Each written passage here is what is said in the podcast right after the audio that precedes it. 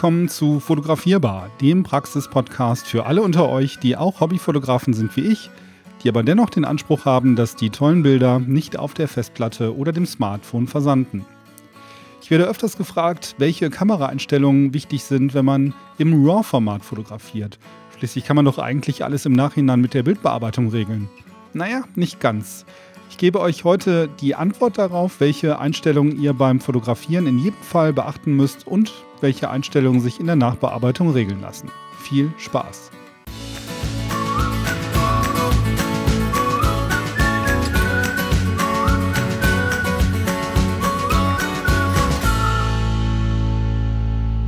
Irgendwann wechselt man ja von der Fotografie in JPEG äh, zu RAWs, weil man feststellt, wie viele Möglichkeiten man im Nachhinein hat, um das Bild noch zu beeinflussen.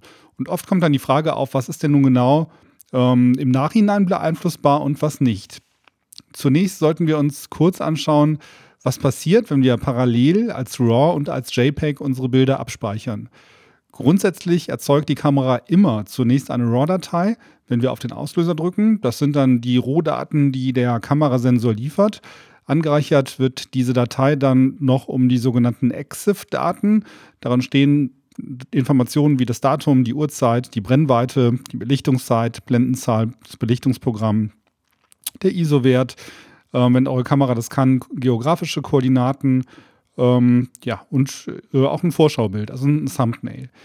Die Daten werden je nach Kamerahersteller immer ein wenig anders angelegt. Es gibt also leider keinen Standard. Deshalb heißen die Dateien bei allen Herstellern noch anders. Bei Canon ist es CR2 oder CR3. Ähm, bei Fuji ist es .RAF. Äh, bei Hasselblad heißt das .FFF. Bei Minolta .mrw. Bei Nikon .nef oder .nrw und so weiter und so fort. All diese Formate sind keine offenen Dateiformate und man benötigt ein spezielles Konvertierungsprogramm der Hersteller, um die Daten auslesen zu können. Programme wie Adobe Lightroom haben diese Konvertierungswerkzeuge bereits integriert, damit man die Rohdaten bearbeiten kann. Vor einigen Jahren hat Adobe einen offenen Standard entwickelt und versucht auf diesem Weg die Bildformate zu vereinheitlichen. Das Ganze heißt dann .dng, das steht für Digital Negative. Ihr könnt deshalb beim Import der Dateien in Lightroom, das ist euch vielleicht schon mal aufgefallen, feststellen, dass die RAW-Dateien direkt beim Import in das DNG-Dateiformat konvertiert werden können.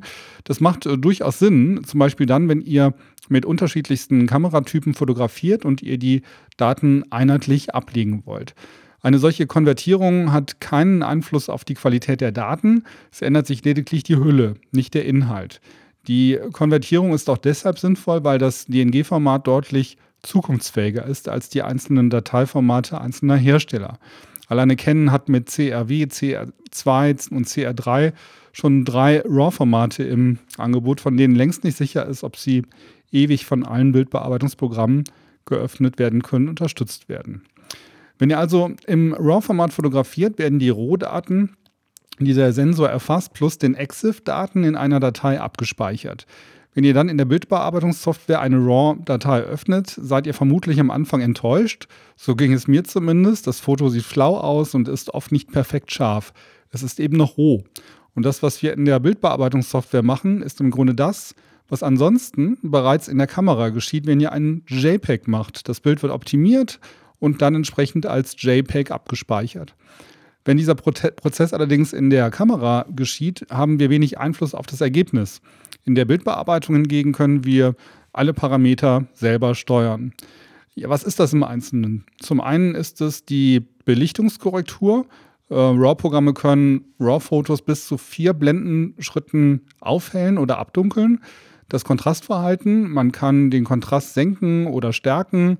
Manchmal möchte man ja einfach einen höheren Kontrast für Fotos oder für, Porträts vielleicht eher einen geringeren Kontrast.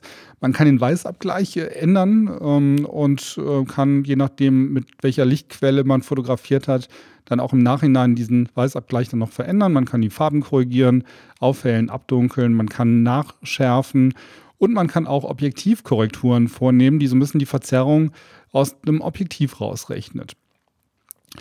Es gibt aber dennoch Dinge, und da kommen wir nämlich auf das ähm, zurück, was ich am Anfang angekündigt habe. Es gibt einige Dinge, die müsst ihr eben dennoch in der Kamera einstellen. Das ist zum einen der Fokus, also der Schärfepunkt im Bild, die Blende. Auch wenn man vier Blendenschritte korrigieren kann, wäre es schon einfacher, wenn ihr den richtigen Blendenwert zumindest anvisiert. Die Belichtungszeit und den ISO-Wert.